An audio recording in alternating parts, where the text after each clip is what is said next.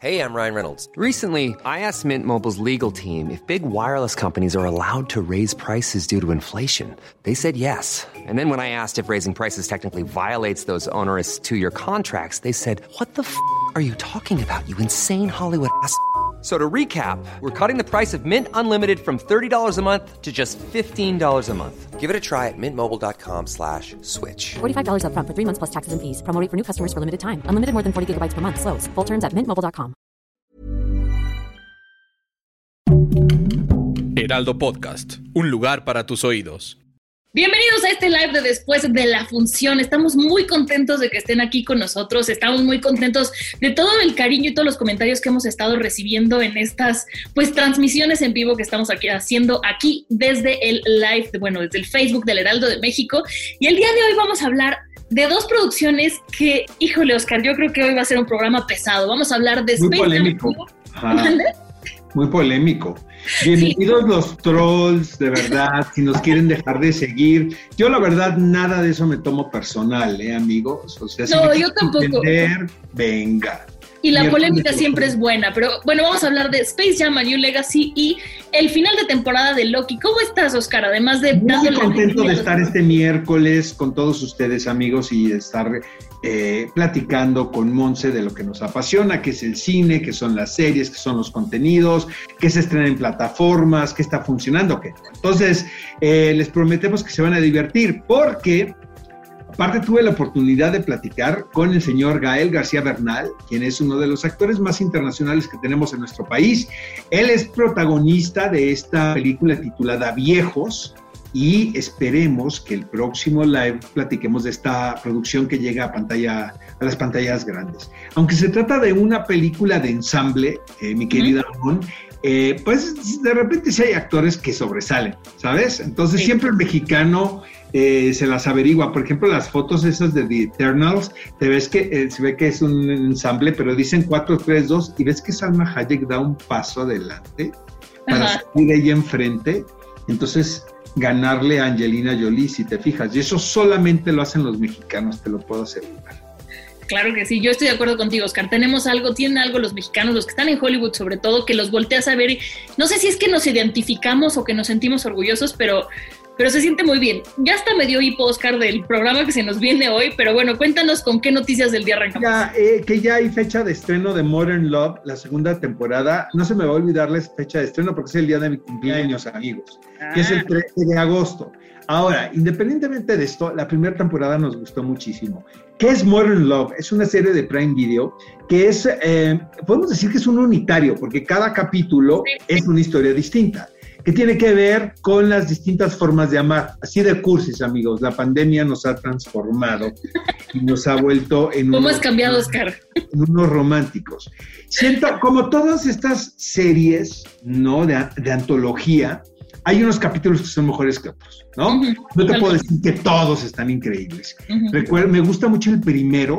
El primero creo que es de mis consentidos. ¿Te acuerdas que era este personaje que atendía a este edificio de eh, este condominio, ¿no? Sí, era- ese yo lloré como Margarita. es, es sensacional y es la historia de amor entre una entre un habitante de uno de los condominios y este personaje, pero una historia de amor muy linda porque no es incluso una historia de romance, no es un romance. Es un romance, justo. Bueno, ya se anunció la segunda temporada y eh, entre el reparto está nada más y nada menos que Jon Snow. Kit. Vamos a ver si le creemos haciendo un personaje distinto al de Game of Thrones. Sí, porque luego los actores se quedan con los personajes. Esperemos que eso no pase en esta ocasión. Y bueno, también tenemos noticias desde el universo de Marvel antes de empezar a hablar de Loki, porque Deadpool eh, irrumpió en el, cine- en el universo cinematográfico de Marvel con un video que la verdad está muy simpático junto con Korg. Korg es un personaje que conocimos en Thor Ragnarok, no sé si se acuerdan por ahí, uno que es como, no es un árbol, pero sí es como una bestia muy grande que tiene una voz muy bonita, que además, no muy bonita, muy como inocente que hace Taika Waititi. Entonces, bueno, es una maravilla. Si no han visto este video que lanzó este trailer, véanlo, la verdad es que está súper simpático. ¿Qué nos Y quiere decir con- eso? Nos quiere decir que ya los univers, ya los multiversos es lo, es lo de hoy.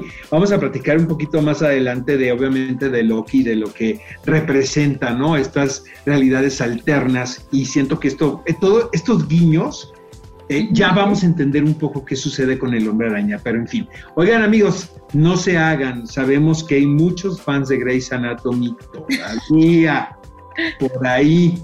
Entonces había varios que estaban a punto de que les diera diabetes porque se comentaba de que probablemente no había una temporada número 18. Y es que la señora Shonda Rhimes, quien es la creativa detrás de esta serie, pues ya le vale un poco, porque como es multimillonaria y tiene un contrato con Netflix brutal, este, de mucho dinero y está haciendo Bridgerton, eh, por ejemplo, que eh, pararon el rodaje de Bridgerton ahora de la segunda temporada por COVID, pero eh, siento que el fan base es el que ha mantenido a Grey's Anatomy, pero ya anunció ABC, la cadena, que hay temporada de Grey's Anatomy, amigos.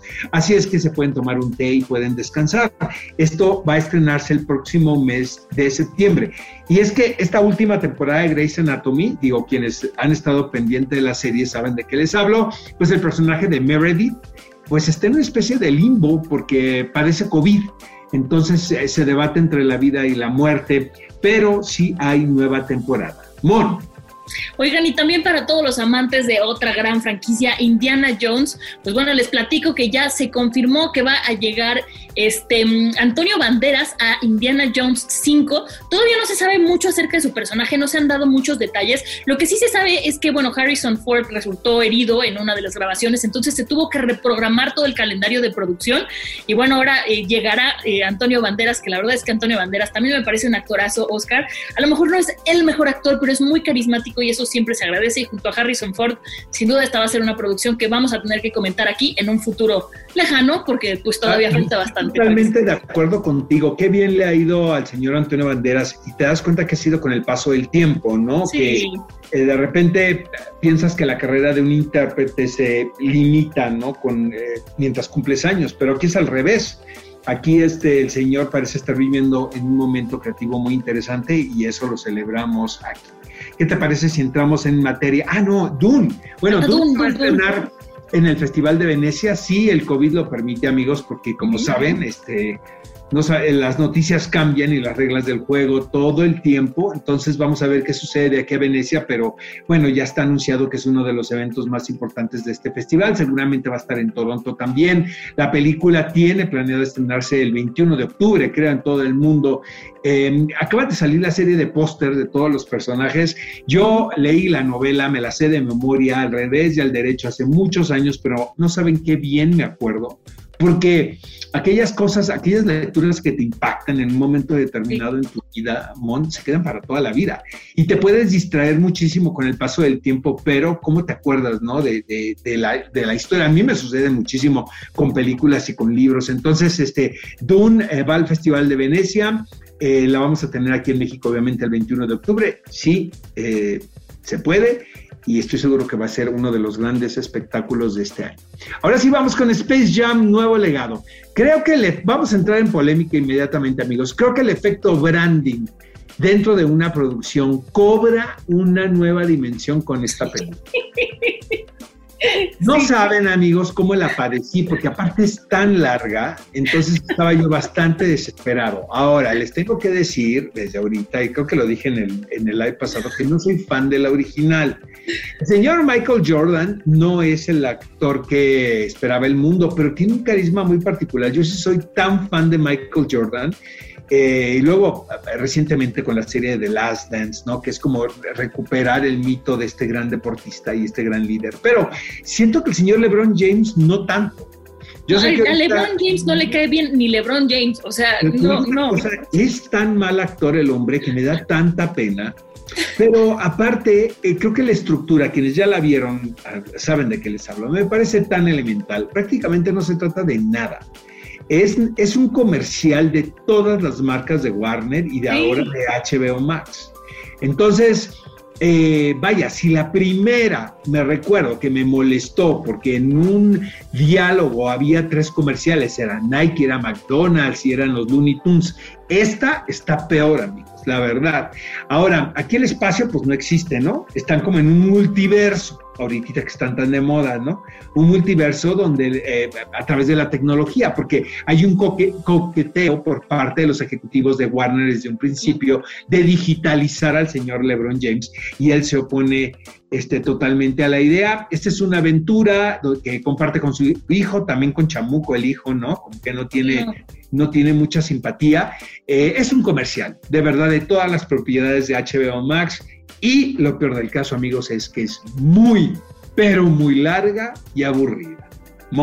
Yo estoy de acuerdo contigo, es un comercialote de todas las franquicias que tienen, que si bien hay momentos que pudieran resultar simpáticos, como cuando se meten al universo de DC, no terminan de cuajar. Creo que tal vez la idea no era mala, pero está mal ejecutada y se siente como un gran comercial, se siente como una estrategia de marketing que, que, no me gusta. Y luego además, ¿a quién se le ocurre, perdón, pero a quién se le ocurre hacer de un algoritmo, de una red social o de las redes sociales, un personaje cuando parece que ni siquiera entienden qué es y cómo funciona un algoritmo. O sea, no digo que lo entiendan.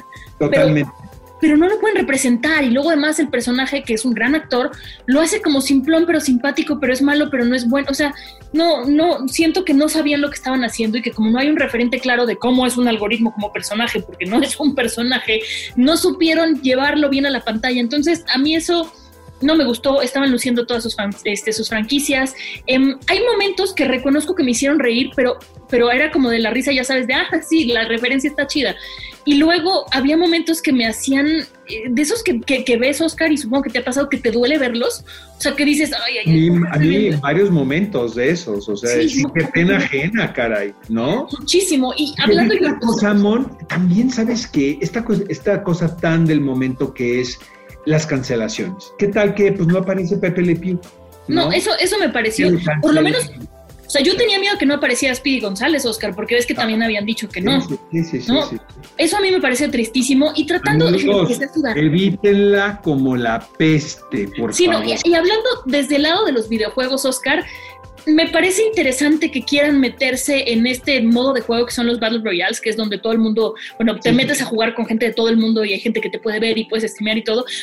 Me parece interesante que se quieran meter y que ridiculicen como de repente personajes que son increíbles, ¿no? Como en Fortnite o como en, en este Rocket League, cosas así, pero no termina de cuadrar. Te digo, es una buena idea que no cuaja y no, no, Oscar, o sea, yo, yo la quería ver, yo estaba emocionada. A mí sí me gustó la 1 y te digo, LeBron James no le cae bien ni a LeBron James y entonces con su personaje tan cuadrado acaba siendo más apático y estoy sufriendo mucho. Cambiemos de tema. este, tú tienes comentarios del público, ¿verdad? Sí, tengo aquí los comentarios del público. Eh, a ti es la que a ti te quiere el público, a mí no tanto. Entonces. Ay, ay, ay, por favor. En tu voz es más agradable. Mira, Irving Suárez nos dijo que no hay ninguna como la primera. Eh, Clau Big nos pone que sí le gustó. Hugo Chole nos pone que fue una pérdida de tiempo. Eh, Asesorías del Puerto pone que no superó sus expectativas. Y Juan Contreras nos pone, yo la vi y la verdad me estaba quedando dormido a los 35 minutos de que comenzó, me aburrió. Y por último, Dulce Alejandro, Dulce Alejandra nos pone que está buena. Entonces. Qué bueno que a la gente le guste, pues hay gustos para todos, amigos. Oye, no sé si viste también que Lebron puso, le contestó a los haters con una imagen de, de la película donde abraza a Box Bunny cuando está en caricatura, este, poniéndoles como hello haters, así como de me vale, porque le ha ido muy bien en taquilla. Pero. Sí, le ganó a a Viuda Negra. Viuda Negra se nos fue al piso, no sé si supiste. No, no, no. No, no lo puedo creer, Oscar, no lo puedo creer, pero mejor platícanos de la entrevista que nos vas a presentar. Tuvimos la oportunidad de entrevistar al señor Gael García Bernal, fue un domingo y me habían pactado la entrevista en un horario y luego me hablan, ya sabes, y me dicen, oye, pues fíjate que se va a tener que mover un par de horas, este, pues no importa, se trata de un paisano, ¿no? Pues claro. Entonces, pues ya perdí todo mi domingo, ¿verdad? Esperando entrevistar al señor García Bernal. Pero ya una vez que te que conectas, em, es un tipazo. La verdad a mí me cae súper bien. Eh, trae el pelo pintado porque, como ustedes saben, está haciendo la biografía de Cassandro. I'm Sandra, and I'm just the professional your small business was looking for. But you didn't hire me because you didn't use LinkedIn jobs. LinkedIn has professionals you can't find anywhere else, including those who aren't actively looking for a new job, but might be open to the perfect role, like me. In a given month, over 70% of LinkedIn users don't visit other leading job sites. So if you're not looking on LinkedIn, you'll miss out on great candidates like Sandra. Start hiring professionals like a professional. Post your free job on linkedin.com/people today. Eh, me parece que le va a quedar la idea es sensacional, es la historia de este luchador abiertamente gay, ¿no? Entonces, eh, contar esta historia en, eh, de este personaje tan auténtico, pues se necesitan pantalones y creo que a Gael le va a salir bastante bien. Pero bueno, el motivo de esta película es eh, Viejos, Old, se llama en inglés, dirigida por. Night Shyamalan, y esta es la entrevista. Oye, Gael, este, tengo entendido que esto está basado en una novela gráfica que se llama San Castro. Eh, quisiera saber tu impresión cuando leíste el guion por primera ocasión. Eh, bueno, yo, mira, el, guion lo leí después de ya haber hecho, de haber eh, mandado por, este, ay, es que ya no, ya no se puede, ya, ya, ya, no sé el término, mandado por correo, tres escenas, este, digitalmente las capturas de las digitales de las tres escenas que, que me habían pedido para, para el casting, eh, que es, que de hecho aprecié muchísimo que nos invitaran a, todos los, que terminamos haciendo la película a hacer este casting porque, bueno, somos un, e, elenco muy ecléctico de diferentes partes del mundo y pues todos además teníamos que de alguna manera funcionar. Eh, normalmente lo hubiésemos, lo hubiésemos, hecho en persona y fue una vez que, ya había decidido cuál iba a ser el, reparto. Eh, nos habló a cada uno como para decir, ¿quieren leer el guion? Eh, una vez que leímos el guion, nos, dijeron, nos dijo, ¿aceptas hacer la película? Y dijimos, claro que sí. Eh, y pues la, primera impresión que tuve de leer el guion fue, me fascinó lo que, pues no sé, este thriller metafísico que quería contar. Eh, me trajo inmediatamente a la mente dos películas que dos referencias que sé que a ti te van a encantar, que es este eh, El Ángel Exterminador y El Séptimo Sello. Y, dije, wow, está buenísimo, estoy completamente aquí dentro de esto, qué maravilla poder hacer esto. Cine valiente, por favor, hagamos este tipo de cosas, ¿no? Cine que, que trata de, de lanzarse a hacer, este, no sé, a experimentar con premisas pues sí, muy, muy elementales quizás, muy arquetípicas, pero, pero que ya nadie, nadie lo hace, ¿no? Formas parte de un ensamble que es una, es una película coral. Eh, me da la impresión que como actor, Gael, eh, puedes ejercitar algunos músculos de, de, tu, del arte, porque finalmente tienes que escuchar muchísimo, siempre, pero aquí en particular, como dices tú, es, es, un grupo de actores muy diversos, ¿no? Que vienen de distintas escuelas. Entonces me da la impresión que debes de llegar como, como al tanto de todo lo que está pasando. Sí, además, también creo que Knight de forma muy natural escogió a actores que tenemos entrenamiento teatral. ¿Sabes? Como, eh, como que fue, eso fue una, algo que, creo que él tenía en mente como para poder, eh, digamos, de manera automática ya, ya sentir que nos, entre todos íbamos a trabajar bien, que iba a haber una, pues un, que íbamos a ser colegas y que íbamos a de alguna manera este, encontrar, eh, solucionar, eh, sí, estas, estas, estas propuestas, estas hipótesis que quería poner en juego allí, ¿no? Y dentro de un marco muy clásico, porque hay una pared atrás, hay un océano enfrente, hay izquierda, derecha, o sea, estamos dentro de un anfiteatro griego de alguna manera. Yo no he visto la película porque parece ser que no está terminada y, me queda claro, ¿no? Que es un thriller y lo que tú estás, nos estás contando, pero no sé si estás de acuerdo conmigo, Gael, pero hay cierto estigma con la vejez, ¿sabes? De repente alguien para ofender a otra persona le dice estás viejo, cuando finalmente pues todos vamos para allá. Me parece como de lo más ridículo en lo personal. Sí, pues ese es el, es una de las, este, de las otras consecuencias graves que ha traído la occidentalización, ¿no? Este, eh, porque, porque sí, la, la, desde nuestra cultura occidental, sí, la, la vejez hoy en día en, el, en, el, pues sí, en, el sistema este, eh, pues sí, como capitalista aborazador que, que, en el que vivimos, la juventud pues tiene una gran ventaja versus el tiempo, la parsimonia, versus la, digamos, la, sabiduría y la calma que se obtiene al crecer, al madurar. Y, quizás, o sea, yo de las mejores cosas que me han pasado es cumplir años. Este, a mí también. Ser, sí, o sea, me siento mucho mejor. Oye, Gael, muchas gracias. Como siempre es una gozada platicar contigo. Igualmente, cuídate, Oscar, que estés muy bien. Bye bye. Chao, nos vemos. Pues después de esta gran entrevista, ahora sí nos toca hablar de Loki. No les voy a mentir porque lo dije aquí y lo sostengo. Los primeros capítulos no fui fan y de repente empezó a agarrar ritmo. Creo que nos trataron de imponer un universo con el que yo al principio no me sentía cómoda y lo compartí con muchos colegas y decíamos, es que ¿por qué nos quieren imponer y ahora las gemas del infinito? Pero todo se explica. Creo que yo ahí pequé de impaciencia. Tuve que terminar de ver la serie para entender qué es lo que estaba pasando. Entonces, el último capítulo es una maravilla. ¿Por qué? Porque nos deja abierto el mundo de Marvel a lo que quiera hacer Marvel ahora con él. Hay tantos multiversos y hay tantas opciones y posibilidades. Claro que el Spider-Verse y todo lo que ustedes quieran decir ahorita, pero creo que lo más importante es cómo se abren las posibilidades. Em, de la segunda temporada de Loki, que se confirma al final de este capítulo, no les spoileo nada, nada más aparece ahí un letrero en una mini escena extra. Eh, no va a ser la misma directora, que eso sí pues hay que ver cómo, cómo le, pega, cómo le afecta a una segunda temporada. Y por el otro lado, Tom Hiddleston dijo que él podría ser Loki el resto de su vida y así se lo pidiera Marvel. Yo creo que es un gran personaje que le viene muy bien. Y hay que comentar algo que platicaba con un, un experto en cómics también en la semana pasada, que es que Loki ahora como serie se va a utilizar como médula central para todas las películas y todas las series que se quieran hacer después del universo de Marvel.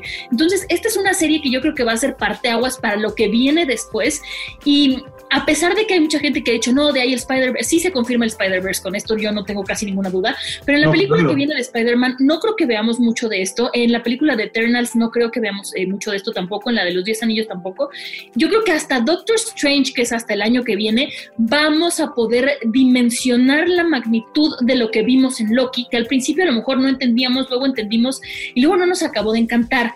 Eh, ahora, el personaje, se me acaba de ir ahorita el nombre del el, el malo. El que permanece, el que permanece. El que permanece, digamos así. No me gustó el tono en el que está actuado, pero entiendo por qué lo hacen. Porque él, cuando se multiplique, va a haber muchísimas versiones de él, entonces tiene que pues estar dicen así. que es Kang, por cierto. Kang, o sea, Kang, una Kang, de. Kang. Que Kang ahora podría ocupar el rol de Thanos como el gran villano en la siguiente fase del MCU. Lo Ahí te va. Lo sentí como en Game of Thrones, Oscar, que teníamos a Jeffrey era el malo y luego llegó Ramsey era el malo y así. Siento que eso va a ir haciendo Marvel. A mí me apasiona mucho esto por el universo de Marvel, pero tú cuéntame qué te pareció. Mira, lo primero es que ya sé por dónde va la siguiente del Hombre Araña, porque lo que nos Sí. llamaba la atención era la contratación de muchos actores quienes habían participado en otras versiones del Hombre Araña. Entonces, siento que a partir de este sexto episodio de Loki, pues ya dices, ya sé por dónde puede aparecer Electro, por ejemplo, o Doctor Octopus, ¿no? Entonces, este, eh, mira, estoy de acuerdo contigo en que, en que fue muy hábil por parte de los creativos de Marvel el de construir esta, eh, este camino, ¿no? Hacia el mundo de los multiversos. A partir del personaje de Loki también, quien es un rebelde, que, quien podemos decir que es un antihéroe. Para mí, Tom Hiddleston podría ser uno de los tres mejores actores que laboran en el universo de Marvel.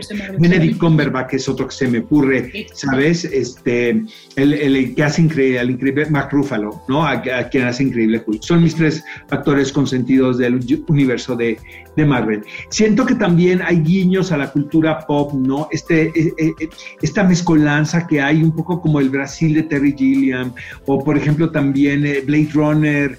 Eh, hay, hay una dirección de arte eh, con una propuesta. Sin embargo, lo que a mí me saca un poco de onda y es que todo sea al servicio de los fans.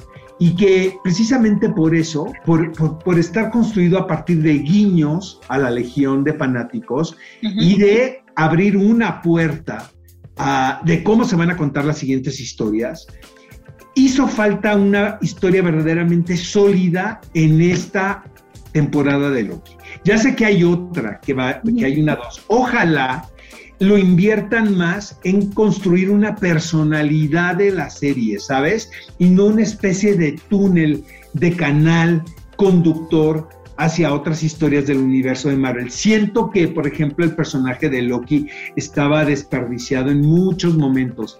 Ahora, eh, se corrieron riesgos, que eso está padre, pero creo que no le salió del todo. Por ejemplo, estas largas secuencias de diálogo entre el personaje de Loki y de Sylvie, donde cuestionaban cuál era el sentido de la vida, ¿no? Como muy existencialista, o por qué era importante amar, ¿no? Cosas como tan elementales con respecto a los sentimientos, a los motivos de vida. Eh, muy ambiciosos, sin embargo, siento que no iban a nada. ¿Sabes? Que estaban y que no estaban mal de apreciar, pero no sustentaban una anécdota per se, ¿sabes? y siento que el último episodio, como tú dices, explica muchísimo de los cinco anteriores, pero sigue siendo al servicio de los fans. Esa es mi, mi, mi humilde opinión y difiero, o sea, y entiendo si hay una contradicción con esto porque pues se vale, ¿no? Claro. Tiene una interpretación. Sí entiendo lo del fanservice y estoy de acuerdo contigo, pero creo que es fanservice buen, bien hecho sin llegar a ser lo que es el Mandalorian, pero no es la mierda que fueron las últimas de Star Wars. ¿Sabes? Por ejemplo, yo con, me quedo con Mandalorian. Y no, claro, una cosa. Star Wars es yo me quedo con las dos primeras series de Marvel. A mí me gustaron muchísimo. A mí me gustó mucho WandaVision. Me gustó muchísimo Falcon and the Winter. Muy diferentes.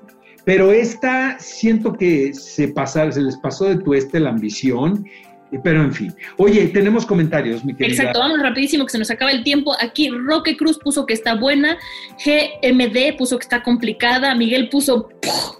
Eh, Juan Contreras nos puso, fue un final excelente, no decepcionó, la segunda temporada estará genial. Esos son los comentarios que tenemos por aquí. Vámonos rapidísimo con estrenos, Oscar. Oye, en los estrenos hay muchísimo. Se estrena en cines, amigo. Amigos, G.A.J. Snake Eyes. Este, vamos a ver la película y por supuesto la vamos a comentar. Por, también se estrena eh, Viejos, la de. Night Shyamalan, protagonizada por Gael García Bernal. Masters of the Universe el 23 de julio en Netflix, mi querida Mon, que por supuesto ahí vamos a estar. Yo vi, vi las caricaturas, yo ya estaba grandecito, pero me divertían muchísimo. Y también por ahí Sky Rojo, la, segunda temporada, el 23 de julio. A ver si esta nos gusta más, Oscar, porque la primera nada más no. Muy ambicioso también y como de muy mal gusto. Oye, vamos con ah, las frases célebres. La frase de película. Ahí te va, eh, bueno, sí, sí es de película. Es de Loki, a propósito de, no de la serie, sino lo dijo en una de sus participaciones en largometraje. Dice, yo soy el monstruo del que cuentan los padres a sus niños todas las noches. Me encanta. ¡Qué bonito! Y luego, ah, esta la, dijo Loki en Thor, en la original. Aquí tengo el apunte. Y luego hay una de Bruce, eh, de Bruce Banner que dice, eh, de Avengers, dice, no somos un equipo, somos una bomba de tiempo. Qué, qué, buenas son esas frases. Yo las que tengo, ya saben, tuve que regresar a Dark porque me encantan y tengo una aquí que dice... Dark, Monse estoy traumada, no puedo soltarla, está en mí. Pero bueno, la frase dice, cada cosa sucede cuando debe hacerlo en el momento correcto, en el lugar correcto, como si el mundo fuera un tapete hecho de una red infinita de hilos infinitos, cada uno en su lugar. Qué intensa estás, Gonzalo. Me gusta mucho Dark, lo siento muchísimo. Esa fue mi frase del día de hoy. bueno, nos vamos, amigos, ya nos vamos, pero nos vemos la próxima semana. Platíquenos qué les pareció este live. Hasta la próxima. Nos vemos, bye. In. Imagine the softest sheets you've ever felt. Now imagine them getting even softer over time. That's what you'll feel with Bowl and Branch's organic cotton sheets. In a recent customer survey, 96% replied that Bowl and Branch sheets get softer with every wash. Start getting your best night's sleep in these sheets that get softer and softer for years to come. Try their sheets with a 30-night guarantee. Plus, get 15% off your first order at bowlandbranch.com. Code Exclusions apply. See site for details.